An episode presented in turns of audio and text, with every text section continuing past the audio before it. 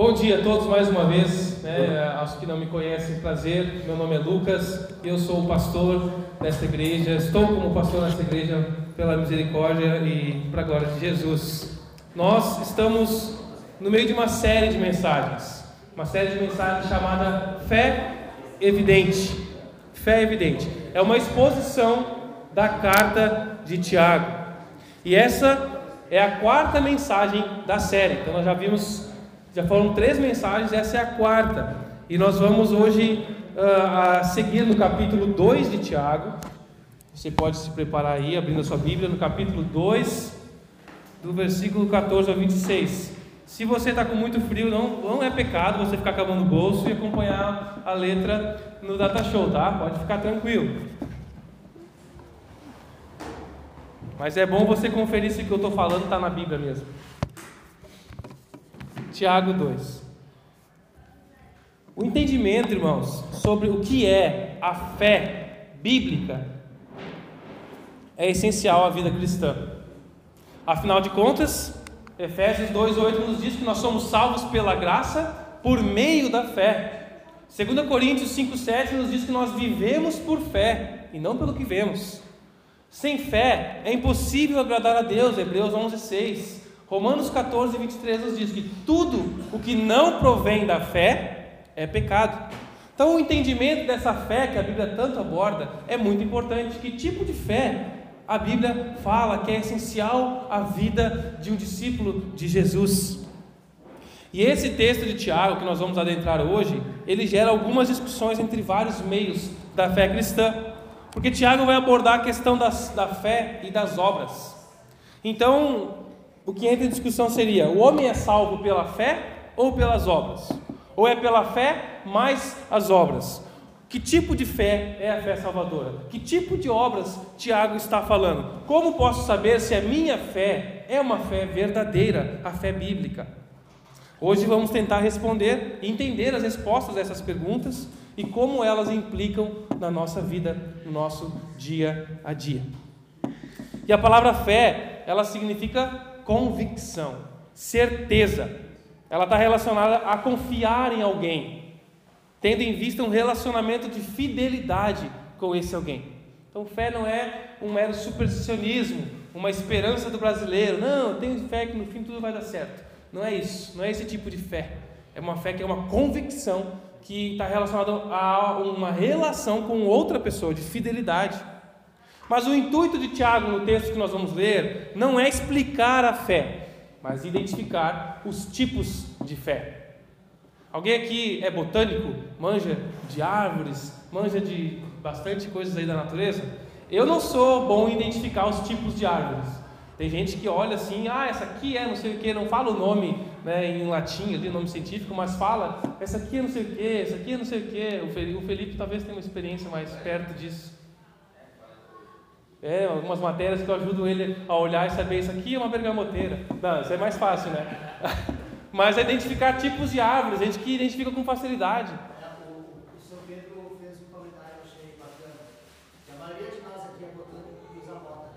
Ah, é verdade, usa bota. Ok. Depois a gente corta essa gravação aí. Mas eu não sou bom em identificar árvores pela aparência dela, pelo, pelo tipo de folha, né? Os mais experientes de vida talvez tenham essa identificação porque usavam muito para chás, para culinária, então sabia identificar. Hoje a gente, na nossa minha geração para baixo, nem, nem sabe malemar uma bergamoteira, se, se vê ali não sabe se é bergamoteira, limão ou laranja, é, que é muito parecido. Mas a maneira mais fácil e certeira de saber o tipo de árvore, qual que vocês acham que é? Pelo fruto. Se você vê uma laranja, você vai saber que aquela é uma laranjeira. Se você vê uma manga, vai saber que é uma mangueira. Se você vê a maçã, você vai saber que é uma macieira. E a proposta de Tiago nesse texto é a gente identificar o tipo de árvore pelo fruto que ela dá, o tipo de fé pelo fruto que essa fé dá. Vamos ao texto de Tiago, capítulo 2, do versículo 14 ao 18, que diz o seguinte: De que adianta, meus irmãos, dizerem que têm fé se não a demonstrarem por meio das suas ações? Acaso esse tipo de fé pode salvar alguém? Se um irmão ou uma irmã necessitar de alimento ou de roupa e vocês disserem até logo e tenha um bom dia, aqueça-se, coma bem, mas não lhe derem o alimento nem a roupa, em que isso ajuda? Como vem? Está indo ali? Tá próximo, né? Como vem, a fé por si mesma, a menos que produza boas obras, está morta. Mas alguém pode argumentar: uns têm fé, outros têm obras. Mostre-me a sua fé sem obras, e eu, pelas minhas obras, mostrarei a minha fé. O primeiro tipo de fé que Tiago aborda aqui é a fé morta. Muitas vezes podemos pensar que boas obras, que o texto fala aqui, são grandes projetos sociais, grandes movimentos de ajuda aos necessitados, de assistencialismo. Mas nesses versículos, Tiago está dando um exemplo simples familiar e bíblico, né? sugestivo. Suprir as necessidades básicas do seu irmão, do seu próximo. Necessidades básicas, ele fala de comida e de roupa. E como foi mencionado semana passada, o pastor Isar falou sobre o exemplo da parábola do bom samaritano. E eu repito aqui: passou um sacerdote por um cara que tinha sido assaltado e apanhou e estava ali na rua. Passou um sacerdote, um líder religioso. Passou um levita, um ministro das artes. Ambos bem instruídos. Mas nenhum dos dois ajudou o homem necessitado. Os dois eram capazes de defender a fé, mas não foram capazes de demonstrar essa fé por meio do amor ao próximo. Por isso não adianta você saber explicar escatologia, o fim dos tempos, como vai ser, o que vai acontecer, recitar versículos de cor, certificado de batismo, anos de vida na igreja, batismo nas águas, batismo na terra, batismo no céu. Se não há evidência externa em amor ao próximo, sua fé é uma fé morta. E morto é morto, sem vida. Nós cantamos e servimos a um Deus vivo e verdadeiro, que dá vida aos seus filhos, aos que creem. Se tu tens uma fé morta, não tens parte com Deus. Vocês lembram daquele áudio humorístico que vazou um bom tempo atrás? Uma mulher que vai fazer uma devocional, vazou nos grupos de WhatsApp. Vazou não, né? Correu assim, era humorístico. Uma mulher vai fazer uma devocional sobre paciência. Ela hoje vou falar sobre paciência. E ela começa muito mansamente. Aí de repente o filho dela chama, ô mãe! Aí ela fica, calma, meu filho. Aí ele chama de novo, interrompe ela, ei, ela começa a ficar mais irritada. Aí ele chama ela de novo, ele começa a gritar, calma, moleque velho, sai daqui, cachorro velho, fedorento, ô diabo da peste. Xinga o moleque, desanda toda a devocional sobre paciência. É muito engraçado. Uma pena que é tão verdadeiro. Sobre a nossa vida homens e mulheres que dizem amar a Deus, mas que acham que o amor a Deus é manifesto em quanto tempo você aguenta de mão levantada na hora do louvor, de música. Quanto tempo você aguenta adorando ao Senhor? Assim que manifesta o amor a Deus? Quanto tempo você consegue cantar?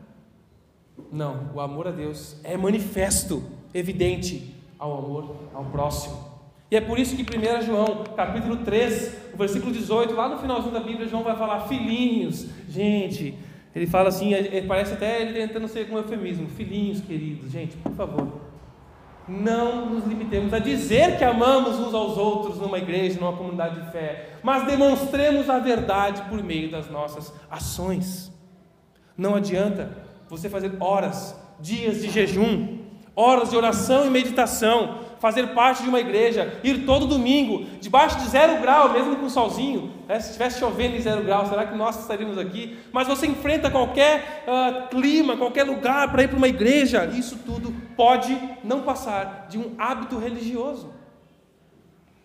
Se a tua devoção não te leva a mudar, amar e cuidar dos teus irmãos, tua fé é morta. Se a tua fé é simplesmente intelectual, é uma fé morta. Como Paulo escreve para Tito, capítulo 1, versículo 16. São pessoas que afirmam que conhecem a Deus, mas o negam por seu modo de viver. Voltando ao texto, versículo 19 ao 20, continuando. Você diz crer que há um único Deus? Muito bem, parabéns para você. Até os demônios creem nisso e tremem de medo. Quanta insensatez! Vocês não entendem que a fé sem obras é inútil. O segundo tipo de fé que a gente percebe aqui é uma fé demoníaca. Uma fé demoníaca. Você sabia disso? Que até os demônios creem e tremem diante de Deus. Os inimigos de Deus, do plano, da vontade do Senhor, os que se opõem à vontade de Deus, eles creem com convicção, porque eles sabem que existe um único Deus vivo e verdadeiro. Os demônios creem e sabem que Jesus Cristo é Deus. Os demônios, nos, relatos dos evangelhos, sempre que algum deles se deparava com Jesus, o reconheceram como filho de Deus. Olha lá em Mateus, Marcos 13, comprova isso. Eles sabem e creem que terão um lugar de castigo e tormento aos insubmissos que não creem. Lucas 8, 31. E eles não só creem, como tremem, diz aqui no texto. Até as emoções dos demônios são abaladas porque eles creem em Deus. O que Tiago está falando aqui é que acreditar em Deus e ter medo do juízo não são experiências que produzem salvação. Não somos universalistas que cremos que o diabo vai ser salvo. Mas esse tipo de fé pode ser demoníaca. Não adianta você consentir intelectualmente, eu concordo, acredito que isso é verdadeiro. E se até se emocionar com isso, né? ter também a sua emoção, medo, tremor abalado por isso. Não teme. Diz crer em Deus, mas vive de qualquer jeito. Tolera o pecado, a mentira, o adultério, a vida imoral, o egoísmo, fofoca, língua venenosa, vários outros pecados mais ocultos às vezes da nossa vida. Não, mas eu, eu decorei, eu acredito no credo apostólico, creio em Deus Pai, Todo-Poderoso, Criador do céu e da terra, creio em Jesus Cristo, seu único Filho. Me ajuda aí, André, tu que também decorou o credo. Nosso Senhor, o qual foi concebido não, por obra do Espírito Santo, é, antes, né, nascido concebido por uma virgem, nasceu da Virgem Maria, padeceu sob Pôncio Pilatos, foi crucificado, morto, sepultado, ressurgiu dos mortos ao terceiro dia, subiu ao céu, está sentado à direita do Pai Deus Todo-Poderoso, de onde há de vir para julgar vivos e mortos. Eu creio no Espírito Santo, na Santa Igreja Universal, Católica, a comunhão dos santos, na remissão dos pecados, na ressurreição do corpo, na vida eterna. Amém. Eu creio nesse credo. Talvez você creia, muita gente crê nisso aqui, diz crer, decore. Não, mas eu concordo mesmo, eu não só decorei, eu creio nisso. Mas não se apegue a uma confissão da boca. É, para o crente, em vez do credo, é você um dia disse sim para Jesus? Você um dia levantou a mão e disse: Eu aceito Jesus como meu Senhor e Salvador. Esse é o credo do evangélico, muitas vezes. Eu aceito Jesus como meu Senhor e Salvador. Não se apegue a uma confissão da boca, mas a uma confissão de vida. A vida que é coerente com a confissão da boca. A fé, entre aspas, que é apenas intelectual, é morta. A fé, entre aspas, que é apenas intelectual e emotiva, é demoníaca, engana mais ainda. Mas é necessário uma nova vida, uma mudança. Conversão não é assentimento intelectual. Ok, eu concordo com vocês, eu faço um juramento gospel de que eu sou de Jesus. Não é isso. A própria palavra conversão indica mudança de caminho, mudança de direção, mudança de propósito de vida, de significado. A fé verdadeira envolve uma vida visivelmente transformada. Mas há um outro tipo de fé que Tiago vai abordar aqui, que é essa fé verdadeira. Versículo 21 ao 26. Não lembram que o nosso antepassado Abraão foi declarado justo por suas ações quando ofereceu seu filho Isaac sobre o altar? Como vem, sua fé e suas ações atuaram juntas, e assim suas ações tornaram a fé completa. E aconteceu exatamente como as Escrituras dizem: Abraão creu em Deus, e isso foi considerado, e assim foi considerado justo. Ele até foi chamado de amigo de Deus. Vejam que somos declarados justos pelo que fazemos e não apenas pela fé. Raabe, a prostituta, é outro exemplo e foi declarada justa por causa das suas ações, quando escondeu os mensageiros e os fez sair em segurança por um caminho diferente. Assim como o corpo sem fôlego está morto, a fé sem obras é morta.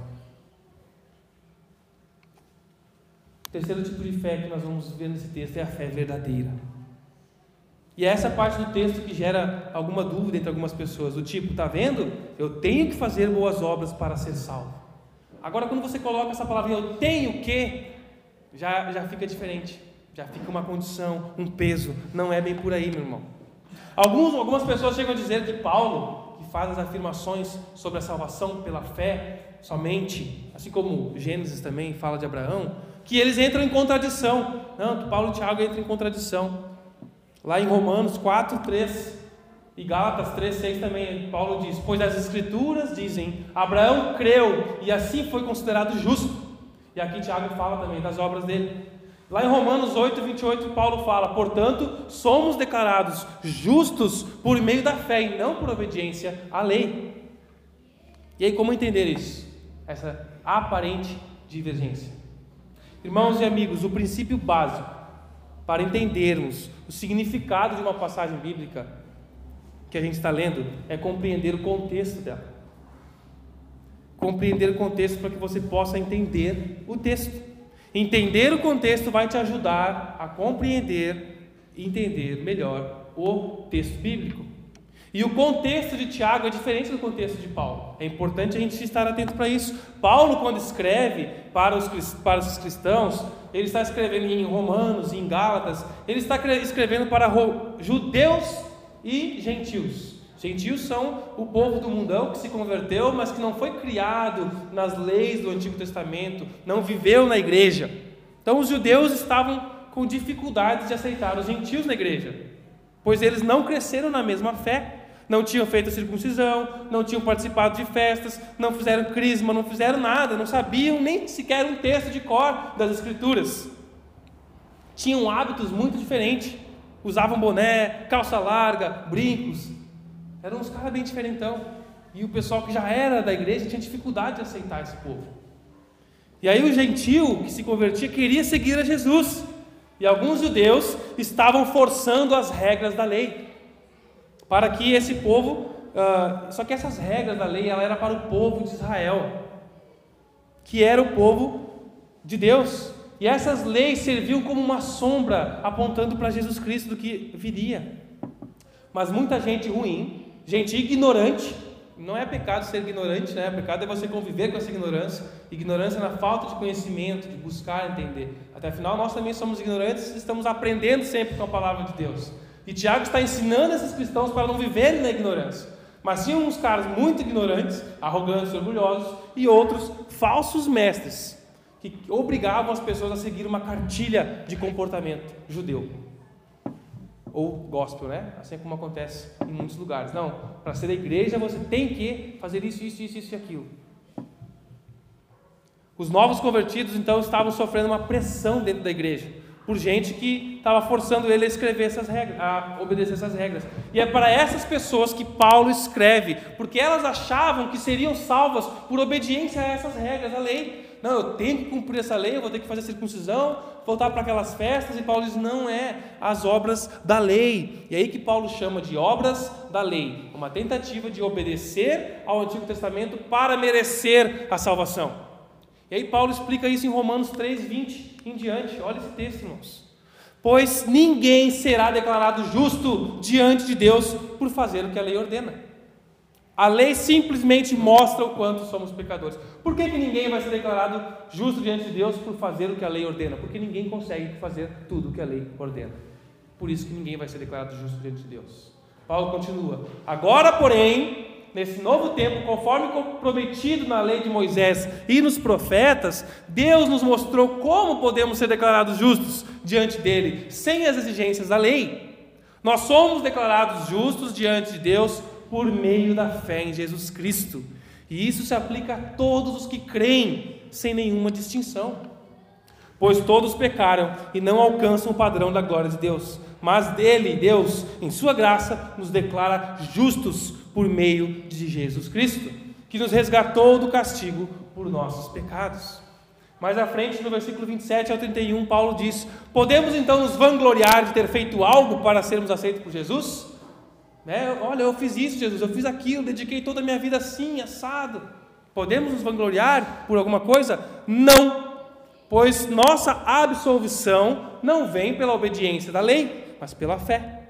Portanto, somos declarados justos por meio da fé e não obediência à lei. Afinal, Deus é Deus apenas dos judeus? Não é também dos gentios? Claro que sim. Existe um só Deus e ele declara justos tanto judeus como gentios somente pela fé. Então, se enfatizarmos fé, quer dizer que podemos abolir a lei? E aí vamos para os outros extremos, aqueles liberais. Então não precisamos mais da lei? Podemos abolir a lei? Claro que não! Paulo diz. A Bíblia nos diz. Na realidade, é só quando temos fé que cumprimos verdadeiramente a lei. E cumprir verdadeiramente a lei não é cumprir toda a lei, nunca mais errar, fazer tudo certinho, mas é cumprir a lei com a motivação certa, com os desejos transformados. Eu quero agradar o meu Deus, eu quero obedecer a Sua lei, não para merecer algo, não para ganhar algo, mas porque eu já ganhei, porque eu já fui salvo, eu tenho uma nova vida nele, eu amo Ele, meu desejo foi transformado, eu quero agradar a Ele obedecendo a Sua lei. É o inverso caminho. Agora, o contexto de Tiago é outro. Tiago escreve para cristãos judeus apenas, não gentios, que tinham um entendimento errado da graça de Deus, achando que agora não precisavam fazer mais nada, como Paulo falou ali. A gente se apega nisso, né? Por isso que a gente quer uma lista de pode e não pode. O que eu posso fazer? Posso fazer tatuagem? Posso usar boné? Posso namorar? Posso? A gente quer uma lista porque parece muito mais fácil. A gente prova, ó, eu fiz tudo certinho, conforme pode ou não pode. Mas não é assim. Tiago estava explicando para esse povo que achava que não importa o que eu faça ou deixe de fazer, isso não vai mudar nada na minha salvação, nem aqui na terra, nem no céu, na minha vida, isso não impacta. Tiago está falando para pessoas que foram circuncidadas conforme a lei, participaram das festas, cerimônias religiosas, e isso era algo muito comum, era cultural para esse povo judeu. Pessoas que se esforçavam para cumprir a lei do Antigo Testamento, para cumprir o que está escrito para que ninguém possa dizer nada deles. Ah, tu pecou aqui, tu falhou a lei. Não, eu fiz tudo certinho. Essa era a motivação deles. Só que isso mostra um entendimento errado da própria lei e da lei de Cristo. Cristo vem com uma nova lei, que não é nova. Que paradoxo é esse? O Evangelho de João nos narra, né? Jesus disse em João 13:34, se você quiser conferir aí: Um novo mandamento nos vos dou: amem-se uns aos outros como eu vos amei. Vocês devem amar uns aos outros. Desculpa, como eu vos amei, vocês devem amar uns aos outros. Só que esse mesmo João que mostra Jesus explicando esse novo mandamento, lá no finalzinho da Bíblia, nas cartas dele, abre aí 1 João 2, não tem a projeção desse texto, 1 João 2, 7 e 8. Primeira carta de João, no finalzinho da Bíblia, capítulo 2, versículo 7 e 8, João explica: Amados, João é sempre muito carinhoso, filhinhos, meus amados, não lhes escrevo um novo mandamento, mas um antigo, que vocês têm desde o princípio, que é a lei de Deus. E é, é a mesma mensagem que ouviram antes. E, no entanto, também é um novo mandamento cuja verdade ele, Jesus, demonstrou, e vocês também a demonstram, pois a escuridão está se dissipando e a verdadeira luz já brilha. É um novo mandamento, um novo entendimento sobre o velho mandamento. Entenderam isso? É um novo entendimento sobre aquilo que já foi colocado há muito tempo. Então a lei não é abolida para não precisar praticar, mas muda a motivação, muda a maneira como eu olho para a lei e quanto ela influencia na minha vida. É novo para eles e para nós porque não havia entendido isso. E esse povo, para quem Tiago escreve, pensava que estava fazendo tudo certinho. Mas eles estavam negligenciando o cuidado, o amor às pessoas com necessidades do lado deles. A obediência deles à lei não era por amor, era por medo, legalismo e justiça própria. Eu fiz tudo certinho. Vou bater no peito e dizer assim.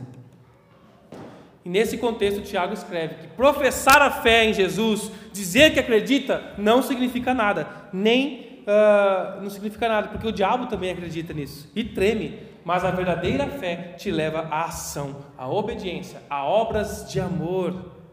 Resumindo essa diferença, Paulo se dirige aos que procuravam salvar a si mesmo ao querer obedecer à lei. E é para eles que Paulo diz: não são por obras da lei, mas pela fé em Cristo Jesus, que produz, que produz a salvação. Tiago, pelo contrário, se dirige seus comentários às pessoas que diziam que tinham fé, mas não colocavam em prática o que a palavra de Deus ensina. Então, meu irmão, meu amigo, não tenha dúvida jamais, é pela fé na obra de Cristo Jesus que você é declarado justo diante de Deus, de uma vez por todas. Efésios 2,8 nos diz isso, porque vocês são salvos pela graça de Deus, por meio da fé. E um pouco mais à frente, o versículo 10 vai dizer para que a gente é salvo. O versículo 10 diz: Pois fomos feitos por Ele, criados em Cristo Jesus, para as boas obras. Não por causa das boas obras, mas para. Esse é o objetivo dele, ter nos salvo, nos transformado para uma vida diferenciada de boas obras.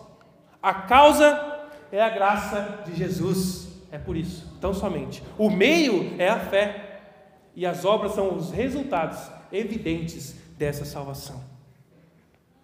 Como disse João Calvino, só a fé nos justifica, mas a fé que justifica não anda só. Não é uma fé de boca. A fé verdadeira é evidenciada nas suas obras. Mas o que são essas obras? Tiago cita dois exemplos aqui. Ele vai chamar o exemplo de Abraão e de Raabe. Abraão foi considerado o pai da fé. O judeu tinha muito orgulho, batia no peito, pai Abraão, o, o, que, o criador da nossa nação, né, o primeiro, o patriarca. E a história de Abraão está lá em Gênesis, capítulo 11 ao 25, você pode ler e conferir toda a história dele. Abraão não foi salvo por cumprir a ordem difícil que Deus lhe deu, né, depois de muito tempo para ele subir num monte e sacrificar o seu primeiro filho, que era aquele filho da promessa. O único filho dele, o filho da velhice, vai lá e sacrifica. Abraão não foi salvo por se dispor a fazer isso, mas a sua obediência provou que ele já era salvo. Tiago também crê que Abraão foi justificado diante de Deus pela fé. Olha o que Tiago diz no versículo 23. Aconteceu exatamente como as Escrituras dizem: Abraão creu em Deus e assim foi considerado justo. É pela fé. Então, somente. E só depois, isso aqui, essa citação de Tiago está lá em Gênesis 15, 6. Então Abraão foi chamado por Deus, e o texto de Gênesis vai dizer que ele creu e foi considerado justo diante de Deus, porque acreditou em Deus, nas promessas dele. E só depois, lá em Gênesis 22, já tinha se passado sete capítulos de distância, ele vai uh, botar Isaac, botar Abraão à prova da sua fé. E aí leva Isaac para ser sacrificado. Mas isso não foi necessário. A fé de Abraão fica mais evidente diante da obediência disposta ao sacrifício. Obediência sacrificial. Abraão demonstra a plenitude da sua fé ao confiar em Deus, que mesmo sacrificando seu filho, Deus faria algo, traria a ele a vida. Deus prometeu, ele vai cumprir. Ele está mandando, eu vou fazer. Essa é a confiança de Abraão. Abraão creu em Deus e agiu com fé na palavra que Deus deu a ele. O segundo exemplo que Tiago traz aqui é de Raabe, uma mulher indecente, rejeitada pela cidade, uma meretriz, uma prostituta. Ela ouviu sobre Deus, ouviu a palavra de Deus, a promessa de que aquela terra que ela morava com um povo inimigo seria do povo hebreu. Ela ouviu sobre os feitos desse povo que saiu do Egito, atravessou o mar, ficou anos no deserto e vinha conquistando os povos por onde passava. Ela ouviu nisso, temeu sobre isso, creu nesse Deus, temeu diante desse Deus, mas não apenas isso, ela agiu. Ela teve uma ação em prol do povo de Deus, em prol da vontade, do plano de Deus. Ela arriscou a vida dela para proteger aqueles espiões. Então, uh, Josué mandou os espiões para preparar lá a terra, para espiar a terra. E aí ela recebeu esses caras, protegeu, escondeu ele dentro da casa dela, lá do, provavelmente era um bordel, uma casa dela. E os caras se esconderam lá e ela colocou a vida dela em risco. Ela se colocou em perigo. Depois ela falou isso para os familiares dela, ele abriu a boca, ó, venham para cá, fica aqui que essa cidade aqui vai ser destruída. O Deus desse povo vai vir, vai destruir essa cidade. Quem tiver aqui em casa vai ser protegido. Ela acreditava tanto nisso que ela abriu a boca para a família dela também colocando em risco. Porque se um familiar não acreditasse nela, ela poderia ser morta por estar fazendo isso. Mas Raabe foi redimida, foi salva, teve uma nova vida. Casou-se com um hebreu E isso tá, foi incluída na genealogia de Jesus, lá em Mateus capítulo 1. Ela é citada em Hebreus, na galeria dos grandes exemplos da fé. Que graça maravilhosa do nosso Deus que transforma vidas. Abraão e Raabe, dois exemplos extremos diferentes, um passado de vida muito diferente, contraditório. Abraão deu origem ao povo de Israel. Raabe pertencia a uma nação pagã. Abraão era um homem piedoso, temente a Deus. Raabe era uma prostituta, dona de um cabaré. Abraão era amigo de Deus. Raabe pertencia a um povo inimigo de Deus. O que eles tinham em comum? Os dois demonstraram uma fé salvadora verdadeira, agindo com atitudes de confiança. Sempre, né? Se mete na nossa vida.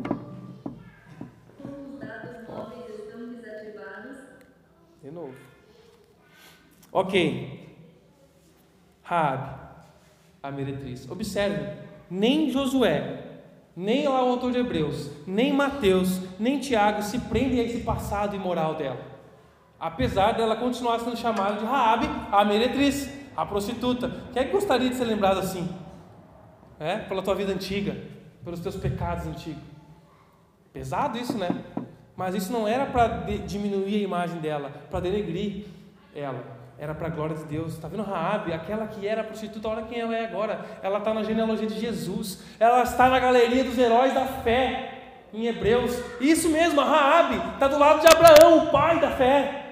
Deus faz o que quer com a vida de qualquer um, até o pior dos pecadores, até com você e comigo. Deus transforma a nossa vida pela graça dele, nos dá uma nova história, muda histórias, muda corações, muda vontades, muda os seus desejos. Você crê nisso? Diga amém. Não crê. Que pena.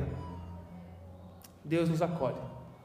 Deus nos acolhe, assim como somos. Mas Ele nos ama e não nos deixa permanecer como somos. Ele transforma a nossa vida.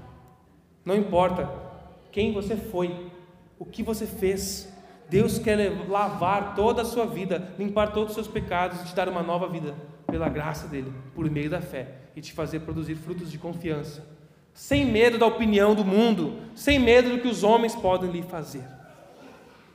E o último versículo, versículo 26. Assim como o corpo sem fôlego está morto, assim também a fé sem obras está morta. Morto. Para o judeu que não podia nem tocar num cadáver, porque ele se ficaria impuro, essa palavra era pesada. E Tiago está falando que a fé dele era morta, tinha um cadáver dentro dele. Tão impuro que é esse tipo de atitude. Mas que tipo de obras Tiago está falando aqui? Que tipo de obras? Quando a gente pensa em boas obras, a primeira coisa que vem na minha cabeça é caridade. É dar cesta básica, dar a campanha do agasalho, eh, ajudar alguém. Boas obras. Vamos ajudar, vamos ajudar alguém. A gente precisa fazer alguma coisa. É isso que a gente pensa. Só que não é disso que Tiago está falando aqui. Ele começa falando disso lá no versículo, no versículo 15, sobre isso, e dá esse exemplo. Mas aqui, na hora de falar dessa fé verdadeira e genuína, ele cita dois exemplos, e nenhuma das ações de Abraão e de Raabe foi uma caridade. A Bíblia ensina para nós que boas obras bíblicas incluem a caridade, o cuidado ao próximo, mas não é só isso. Qual foi o exemplo de Abraão aqui? Ele creu em Deus. A fé evidente em Abraão foi um ato de obediência, uma disposição sacrificial. Deus me disse, está escrito aqui, está claro para mim o que eu tenho que fazer. Ah, mas daí eu corro o risco de perder meu carro, eu corro o risco de perder meus investimentos. Ah, mas daí eu vou ficar inseguro. Abraão não disse, ah, mas daí para Deus. Ele creu e obedeceu, cumpriu a palavra de Deus numa disposição sacrificial. E Raabe também, uma atitude corajosa. Eu vou esconder esses caras aqui em casa. Vão vir os soldados, eles podem encontrar o cara e tirar minha vida. Mas eu creio no Deus desse, desse povo. E eu coloco a minha vida em risco, não tem problema. Ela também teve uma atitude corajosa e uma disposição sacrificial. Boas obras que Tiago está falando aqui são obras de obediência, obras de amor, obras de sacrifício, de abnegação. Por isso que 1 João capítulo 5, versículo 13, também lá no finalzinho da Bíblia vai dizer que amar a Deus significa obedecer aos seus mandamentos. Em Hebreus, capítulo 11, a galeria dos heróis, dos exemplos da fé. Leia Hebreus 11 na sua casa essa semana. Lá está, não está escrito quanto aquelas pessoas amavam a Deus, essas pessoas faziam cultos a Deus, essas pessoas oravam horas, essas pessoas uh, faziam muitas coisas para Deus, cantavam. Não é isso que Hebreus 11 fala quando vai falar dos exemplos de fé. Eu não tenho dúvida que essas pessoas cantavam, cultuavam, louvavam a Deus, mas o que entra em destaque da fé desses heróis da fé são verbos de ação. Por quê? Porque fé não é um sentimento, é uma convicção que te leva à ação, a fazer algo. O texto vai mostrar que Abel apresentou, Enoque agradava, Noé construiu, Abraão obedeceu, partiu, esperou, ofereceu. Os pais de Moisés esconderam. Moisés recusou, saiu. O povo de Israel atravessou, marchou. Raabe acolheu e outros sofreram, outros morreram. São verbos de ação.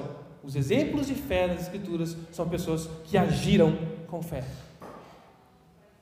Essas pessoas, o texto de Hebreus vai concluir, esses que o mundo não é digno, não era digno deles. Foram aprovados pela fé, fé que os levou a obedecer, e isso tornou sua fé evidente. Como é que a gente sabe que essas pessoas tinham fé? Porque elas agiram, porque não ficou da boca para fora. Ouça bem, meu irmão, meu amigo. Sempre que existe algo verdadeiro e valoroso, haverá falsificação dessa verdade. Sempre que existe algo de valor, alguém vai inventar alguma coisa falsa para enganar com aquilo ali. Isso acontece com a fé. A fé verdadeira e valorosa tem muitas falsas fés tentando substituir e a gente pode se enganar andando com notas falsas no bolso, andando com fé falsa, vivendo fé falsa. É por isso que Jesus lá em Mateus 7 o versículo 21 diz, né? Nem todo que me diz Senhor, Senhor entrará no reino dos céus, mas aquele que faz a vontade do meu Pai que está no céu. Faz, verbo de ação, agir. Tiago 2 enfatiza que o cristão verdadeiro e maduro pratica a verdade. Não se apega simplesmente às doutrinas, mas as pratica na vida diária. Não adianta você dizer que acredita, que confia em Jesus, que aceita que Ele é filho de Deus, que a Bíblia é a palavra de Deus, se você não obedece à Bíblia, o que Deus tem te ensinado, em obediência, em amor, em mudança constante. Isso é muito, isso se reflete muito no número que cresce de evangélicos no Brasil. Cada vez mais evangélicos no Brasil, mas por que, que não há mais transformação? E eu nem estou falando de sistemas políticos, governamentais, mudanças de estruturas, do mundo, estou falando de transformação de vidas que entram no reino. Por que, que as pessoas dizem aceitar Jesus, conhecer, obedecer, mas continuam com os mesmos sofrimentos, com os mesmos tipos de problemas? Eu tenho visto muito crente sofrendo, vivendo numa guerra emocional muitas vezes. Alguns em transtornos psicóticos, vivendo uma outra realidade, num mundo paralelo. Crentes que vivem em miséria emocional, casamentos de fachada, espiritualidade fake, porque não obedecem à palavra de Deus, nem em coisas simples. Me lembrei da aquela bela composição de Roberto Carlos e Erasmo Carlos. A canção É Preciso Saber Viver. Mais do que uma afirmação, ela soa como um grito de socorro. É preciso saber viver. É preciso saber viver. O mundo precisa saber viver. Por isso, meu irmão, é preciso ter cuidado para mais tarde não sofrer. É preciso saber viver a verdadeira fé. E Jesus te ensina como. Um discípulo de Jesus não vive uma fé meramente intelectual, morta, nem demoníaca que investe só nas emoções, mas uma fé verdadeira, uma fé que age com obediência. Assim como Abraão, como Raabe, uma fé evidente que te leva a trabalhar e cumprir a vontade de Deus. Ter fé não é apenas crer apesar das evidências, mas obedecer apesar das consequências. Ter fé não é crer apesar das evidências, mas é obedecer apesar das consequências. Se vocês são discípulos de Jesus ou querem ser, amadureça. Nós todos, para mim também, precisamos amadurecer, sermos coerentes com o que a gente fala, viver uma fé evidente. A fé verdadeira é uma certeza que flui do nosso coração, sobe para a nossa razão, a gente entende também, mudando a nossa mente, em constante mudança, mas ela é revelada nos nossos atos de obediência, de mudança, obras de amor. Tiago escreveu isso aqui não é para nos, nos abalar, nos desestruturar, nos levar ao desespero. Ele fala isso porque ele está preocupado, ele não quer que a gente se perca, se engane. Não, não se deixe enganar pelas falsas fés que o mundo tem vendido, anunciado. Confortos e prazeres, a fé verdadeira é disposição sacrificial. Mas 2 Coríntios 13, 15 diz: examine a si mesmo, verifique se estão praticando aquilo que afirmam crer. Mas chega chega a ser até engraçado como a Bíblia é tão completa, tão clara com esses textos, ao longo de toda a Escritura. Eu queria pedir para o Will poder estar tocando a, a, música, aquela última ali, também na guitarra, e o William. E eu queria propor para vocês aqui algumas perguntas. Lugar secreto, gente. Quero propor para vocês algumas perguntas para nos ajudar a examinar o nosso coração. Ouça, leia essas perguntas e medite diante de Deus, para que a gente possa não se enganar, como o Tiago fala lá no capítulo 1, não se deixe enganar, não engane a si mesmo. Em algum momento da minha caminhada de fé, eu percebi claramente que eu sou um pecador. Houve algum momento que eu temia Deus e eu quis me livrar da sua ira, revelada na palavra? Alguma vez eu fui seriamente confrontado com os meus pecados? Ao invés de ouvir e perceber que se aplica ao fulano, ao ciclano, isso aqui é para outro, isso aqui, nossa, por que, que fulano não está aqui? Menos para mim. Eu entendo que Jesus pagou a pena, a condenação que era minha pela culpa dos meus pecados, que eu não consigo salvar a mim mesmo. Será que eu me arrependi sinceramente dos meus pecados e eu busco mudar o meu estilo de vida, orientado pelo Espírito Santo na Sua palavra? Será por meio da Bíblia? Será que eu tenho buscado ajuda para mudar? Oração, estudo bíblico, compartilhar, abrir o seu coração para um irmão na fé, para ajudar a você a mudar o seu estilo de vida mundano, cultural. Você não é o pior, nas aparências, mas o seu coração precisa de transformação contínua, assim como o meu. O que Jesus tem mudado na sua vida? O que ele tem mudado? O que já mudou na maneira como você lida com aqueles que fazem mal para você, como nós lemos no início do Tiago, na maneira como você lida com o dinheiro, na maneira que você lida com o sofrimento, na maneira que você compartilha, pede ajuda para as pessoas, para as suas lutas na maneira que você lida com o seu trabalho. Você é dependente do seu trabalho. Faça chuva, faça sol, eu vou enfrentar qualquer coisa pelo meu trabalho. Como você se relaciona com ele? O que Jesus tem mudado em sua vida? É perceptível? As pessoas ao seu redor podem perceber mudanças em você? Você está pronto para a volta de Jesus Cristo? Nós aqui não temos a mesma experiência pessoal. Nós temos diferentes níveis de maturidade, de santificação. Mas essas perguntas podem nos ajudar a verificar o nosso coração diante de Deus. Ore a Jesus. Ore a Jesus como Salmo 139, Senhor, som do meu coração, conhece-o, prova-me, conhece os meus pensamentos, Senhor. Vê se há em mim algum caminho mau e guia-me pelo caminho certo, Senhor. Ore.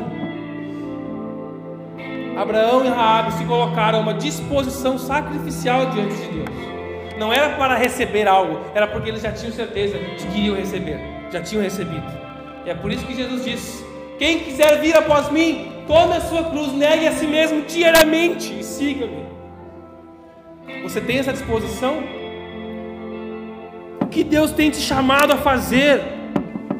Você está ouvindo Deus te chamando para obedecer mais, para fazer a se Ele chama, haverá, tem, tem que ter disposição sacrificial.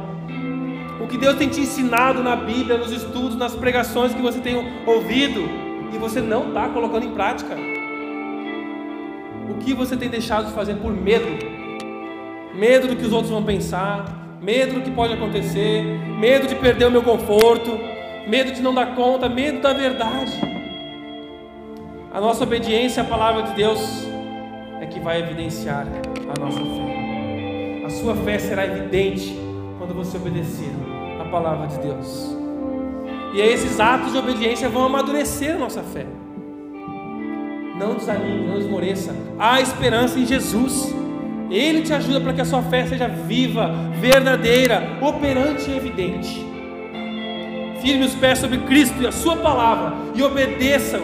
Então você vai ter uma vida diferenciada, uma vida plena, uma fé verdadeira. Feche seus olhos. Se possível, feche seus olhos, baixe sua cabeça e vamos orar.